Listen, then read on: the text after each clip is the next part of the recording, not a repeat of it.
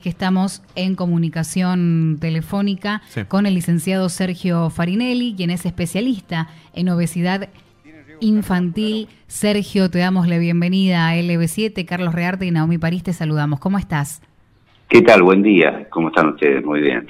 Muchas gracias por tomarte estos minutos para charlar con nosotros sobre un tema que es sumamente importante y es alarmante este porcentaje tan bajo de niños que puede llegar a tener una alimentación saludable. ¿Qué pasa con el resto, Sergio? Sí, eh, son los últimos informes, como decían ustedes, son más que preocupantes, teniendo en cuenta que la alimentación en la primera infancia es fundamental porque va a marcar el crecimiento, va a ma- va a marcar los hábitos alimentarios, ¿no? En esa primera etapa. Y hoy eso en Argentina está casi totalmente descontrolado en el sentido de que no solo el 5% come bien, sino que hay una parte que no come y la otra parte que come muy mal. Esa sería la radiografía, digamos, que tenemos hoy en la primera infancia. Es muy, muy triste y esto que comentaba Carlitos recién, cuando hablamos con, con la gente del INDEC, a ver cómo es que se arma esa canasta básica, veíamos que, bueno, hay fruta, hay verdura, en- cantidades por ahí para un mes era, era poco, y cómo se llega a esos, esos nutrientes, cómo uno los alcanza, y a veces uno piensa, bueno, no, es gordito, está rellenito, es saludable, no va por ese lado tampoco. No, no, exacto. E- ese es un concepto que sí sigue estando arraigado, que si está gordito está sanito, ¿no? Y eso no es así. Hoy sabemos que si está gordito hay un montón de cuestiones que, que no, seguramente en su salud eh, no están no están funcionando como corresponde y su aspecto ya no es saludable.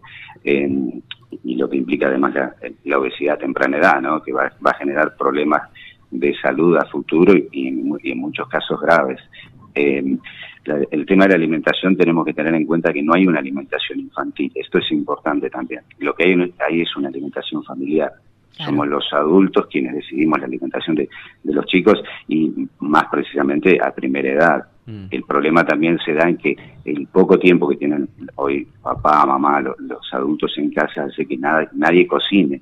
O sea, la sopa, todos esos alimentos que llevan elaboración que antes comíamos y cocinaban nuestras abuelas, nuestras mamás que estaban más en casa, hoy ya no están en la mesa. Entonces, eso derivó en un consumo de ultraprocesados, de comida rápida. Las pizzas, por ejemplo, aumentaron cuatro veces más el consumo. Mm. O sea, bajaron lo que es, la, como decimos, la verdura, la fruta, se aumentó la, la comida rápida en, en grados extremos. Mm. Ni hablar de, de- de lo que es eh, leche, yogures, ¿no? Eh, lácteos. Ahí empezamos también a flaquear y aparece mucho el pan directamente con mate cocido y bueno, es lo que se, es lo que están desayunando muchos chicos y merendando, ¿no? Exacto. Sí, a medida que, que la alimentación, digamos, eh, la buena alimentación disminuye cuando cae el nivel socioeconómico. O sea, los sectores más vulnerables, obviamente que, como decíamos, hay gente que no come, no hace las comidas diarias y, y lo que come no es de calidad. Eso tiene que ver también. Eh, es verdad que el acceso a, lo- a los, a los alimentos ha aumentado muchísimo, eso es una realidad. Pero también muchas veces sucede que pagamos precios altos por el servicio de que tenemos la comida, como decíamos, a través de la app, la aplicación. Entonces, ese abaratar de costos simplifica, se simplifica también cocinando. Y también lo que hay que hacer es volver eh, también a, a incorporar la, la cultura alimentaria, porque nosotros hoy lo que dejamos de hacer es que no nos importa si comemos al mediodía. O sea, si tomamos la gaseosa y, y el pancho y seguimos, está todo bien. No. Porque eso lo hacemos los adultos, entonces lo trasladamos a los chicos. Sí. Y ese, no olvidemos que los, digamos, los, los nenes, las niñas eh, incorporan, eh, imitan lo que hacemos los adultos. Entonces, si nosotros llegamos a casa y lo que hacemos es pedir una pizza, bueno, los chicos cuando están solos no van a cocinar, ni van a cocinar ni van a hacer una ensalada. Y le dejamos plata también, que eso es otro error. Comprate algo, le decimos, porque nosotros regresamos tarde. Y ese comprate algo es comprar un alfajor, no es comprar eh, alimentos saludables. O sea, es todo un encadenamiento importante que tenemos detrás de todo esto. Además que está asociado, ¿no? En- al menos uno cuando es chico, que lo saludable no es rico, ¿viste? Decir que de postre una fruta, no, esa no es postre. No, qué ¿qué me va, porquería. qué me va a dar? Claro. Ahí también es Eh, esto de la cultura.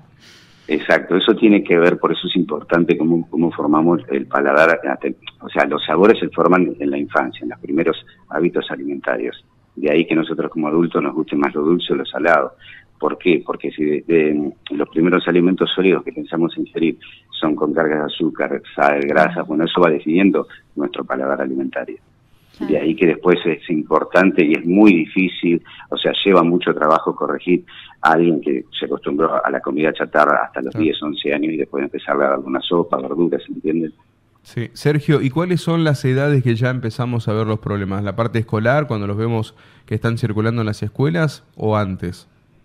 No, antes. Argentina ah. tiene un gran problema entre los 2 y los 5 años. Es una etapa muy crítica. De ahí que los índices de obesidad infantil son muy altos y eso repercute en que en lo que decías vos, cuando va al colegio ya va con una carga alimentaria de comida chatarra, de ultraprocesados, y además el colegio hoy, que es otra de las falencias que tenemos que corregir, no hay, no hay kioscos saludables. O sea, los kioscos siguen teniendo papas fritas, panchos, las hamburguesas, eh, los copos, bueno, eso también hay que revertirlo, porque si no es una cadena de casa que come mal, va al colegio y la plata la invierte mal, porque además no hay otra cosa, y compra comida chatarra. Entonces, y a esa edad también, ya a los 8 o 9 años, empieza a quedar más solo en casa y decide él qué tomar. ¿sí? sí, sí, sí. La salida siempre es lo fácil o que para un niño resulta, resulta rico. ¿Qué rol podría llegar a jugar acá el etiquetado frontal? ¿Generaría algún tipo de, de, de conciencia quizás en los padres hacia los chicos?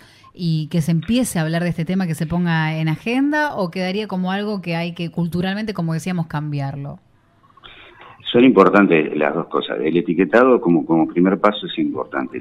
Lo, también lo, inmediato en este caso es que el Estado siga haciendo, eh, teniendo un rol protagónico, en el sentido de que hoy no hay campañas hacia la mala alimentación, la obesidad, no vemos campañas a nivel gubernamental que, que nos hablen de eso. Entonces, eso es muy importante. Y también la ley de etiquetados lo que prevé es que en los colegios empiece a haber una adaptación a, lo que es una, eh, materias nutricionales, ¿no? Que se hable un poco más de, la alimentación. Y mm, también es importante que eh, nosotros planteamos que se baje eh, ese, ese, tipo de políticas a los municipios, porque son los municipios más locales, digamos, a nivel local, los que van a fomentar la actividad física, que está bueno acompañar de todo eso, los que podemos fomentar charlas donde, bueno, qué significa llevar cinco productos que tienen cuatro octógonos negros todos.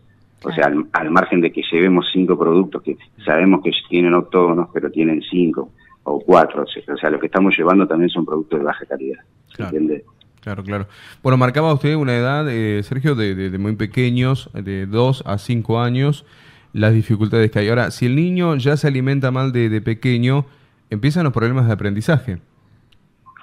Sí, sí, es todo eso, porque además eh, cuando llega al colegio, si ya tiene eh, obesidad, ya digamos, está gordito, como decimos habitualmente, va a aparecer supuestamente el bullying, que va a estar encubierto. ¿Por qué? Porque cuando vaya a jugar y hay que correr o hay que hacer algo, y el gordito siempre, o la nena gordita queda en costado. Eso también es otro factor que empieza a aparecer cuando empieza a sociabilizar. Y además sociabiliza en el colegio, porque después va a regresar a casa y ahí aparece el otro problema que es el consumo de pantallas deja de tener actividades. Claro, el sedentarismo. claro, entonces eh, lo que hace es un consumo de pantallas de play todo el día y visita la heladera cada rato, ¿sí? Y eso tenemos después el otro derivado, que es la alimentación termina siendo un ansiolítico. Esa ansiedad que producen los jueguitos, todo eso, hace que, bueno, se traslade a comer porque esa ansiedad la bajamos con alimentación nada saludable. De ahí que, estemos, es muy común ver la tele o estar con la play comiendo papas fritas, ¿se entiende? Sí, eh, bueno, la verdad que era, era importante escucharlo, eh, Sergio, porque usted es especialista en obesidad infantil. Digo, esperemos que la gente que nos esté escuchando tome conciencia también y a ver de qué manera empieza a cambiar hábitos y acompaña a los niños en un momento esencial de la vida para que eh, puedan salirse de la obesidad, ¿no? Y empezar a entender que estar gordito no es saludable, que empezar a, a revisar ese tema y empezar a modificar culturalmente lo que sucede. Era importante tenerlo en esta mañana y vamos a volver a consultarlo. Gracias a ustedes y que tengan buen día.